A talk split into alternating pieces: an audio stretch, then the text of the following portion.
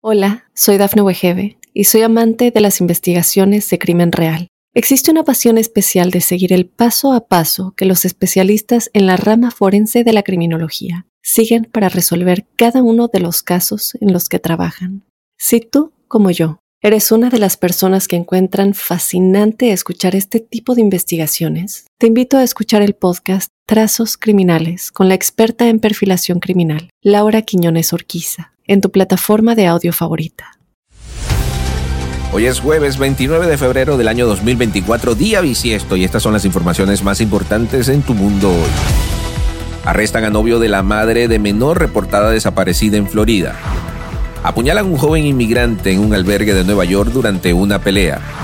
Putin amenaza a Occidente con una guerra nuclear. Una profesora dona mil millones de dólares a una facultad de medicina en Nueva York. Año bisiesto, ¿cómo influye en hacer un 29 de febrero? Hola, ¿qué tal amigos? Bienvenidos a Tu Mundo Hoy. Yo soy Alfredo Suárez. De inmediato comenzamos con las informaciones.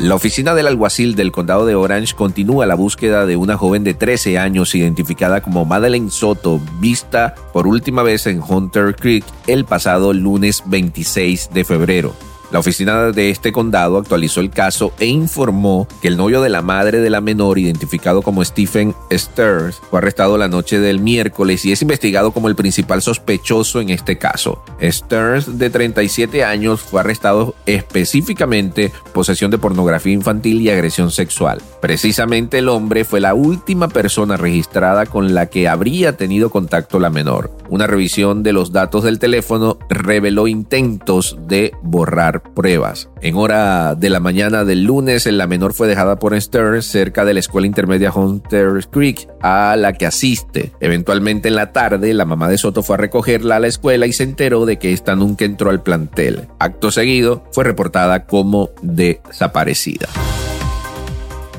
Pasando a otras noticias, un inmigrante fue apuñalado durante una pelea en un albergue en la ciudad de Nueva York este miércoles, indicaron las autoridades que añadieron que el atacante también residía en el mismo lugar y había sido detenido. La víctima de 24 años recibió heridas en el estómago y el cuello producidas con un objeto desconocido. El atacante de 27 años y también inmigrante fue detenido en la escena y no le fueron presentados cargos inmediatamente según las autoridades. El suceso tiene lugar un día después de que el alcalde de Nueva York, el demócrata Eric Adams, solicitó cambios drásticos en la política santuario de la ciudad para que se permita a la policía colaborar con las autoridades de inmigración tras varios incidentes que involucran a inmigrantes.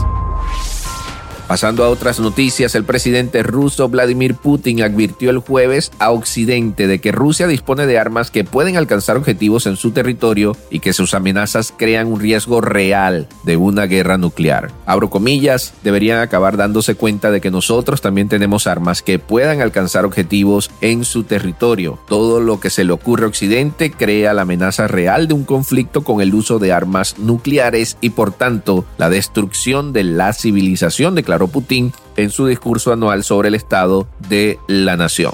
Asimismo, Putin advirtió a la OTAN de que las consecuencias de un despliegue de tropas aliadas en Ucrania serían trágicas al tiempo que calificó de disparate las acusaciones de que Moscú se plantee atacar Europa. Y en buenas noticias, una donación de mil millones de dólares por parte de una profesora permitirá a la Escuela de Medicina Albert Einstein del condado neoyorquino del Bronx ofrecer clases gratuitas a sus alumnos. El gesto lo anunció la institución en un comunicado. Este regalo histórico, el mayor hecho jamás a una escuela médica en el país, asegurará que ningún estudiante del centro tenga que pagar su matrícula nunca más. La donante Ruth Gottesman fue profesora de esta universidad que se encuentra en uno de los barrios más deprimidos de la Gran Manzana. Gracias a este dinero que Gottesman heredó hace dos años de su marido, un inversor de Wall Street, los estudiantes de Einstein no tendrán que enfrentarse a los cientos de miles de dólares de deuda que suelen acumular durante la carrera. La escuela espera que la donación atraiga a un grupo de individuos con talento que de otra manera tal vez no tengan los medios para plantearse una educación médica, reza el comunicado. Y hoy, 29 de febrero, es un día especial. El 2024 es especial porque es bisiesto y tal cual sucede cada cuatro años, aparece un día más en el calendario del mes de febrero. La explicación es sumamente sencilla para los que no la conozcan y es porque cada año real contiene 365 días y además 5 horas y 48 minutos que no se contabilizan y al sumar un día más se corrige el error. El simple hecho de nacer un día como hoy, 29 de febrero, propone algo muy especial porque quienes cumplen años en esta fecha son reconocidos como eternos jóvenes que solo celebran su aniversario una vez cada cuatro años, aunque algunos optan por celebrarlo un día antes y otros un día después. Asimismo, según evidencias científicas, no hay nada que demuestre algún rasgo distintivo por nacer en esta fecha. Sin embargo, algunas teorías resaltan que los individuos presentan algunas características puntuales, tales como cierta frustración en niños por no poder celebrar todos los años su cumpleaños, personas que se sienten especiales por el hecho de sentirse raros, eh, cada cumpleaños lo viven como una fecha especial y algunos se sienten elegidos, siendo muy carismáticos y también líderes desde el punto de vista psicológico. Así que si usted que me está escuchando cumpleaños el día de hoy, mil felicitaciones, 29 de febrero del año 2024, día bisiesto.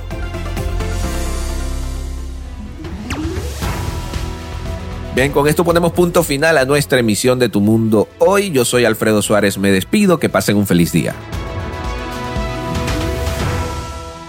Hola, soy Dafne Wegebe y soy amante de las investigaciones de crimen real. Existe una pasión especial de seguir el paso a paso que los especialistas en la rama forense de la criminología siguen para resolver cada uno de los casos en los que trabajan. Si tú, como yo, eres una de las personas que encuentran fascinante escuchar este tipo de investigaciones, te invito a escuchar el podcast Trazos Criminales con la experta en perfilación criminal, Laura Quiñones Orquiza, en tu plataforma de audio favorita.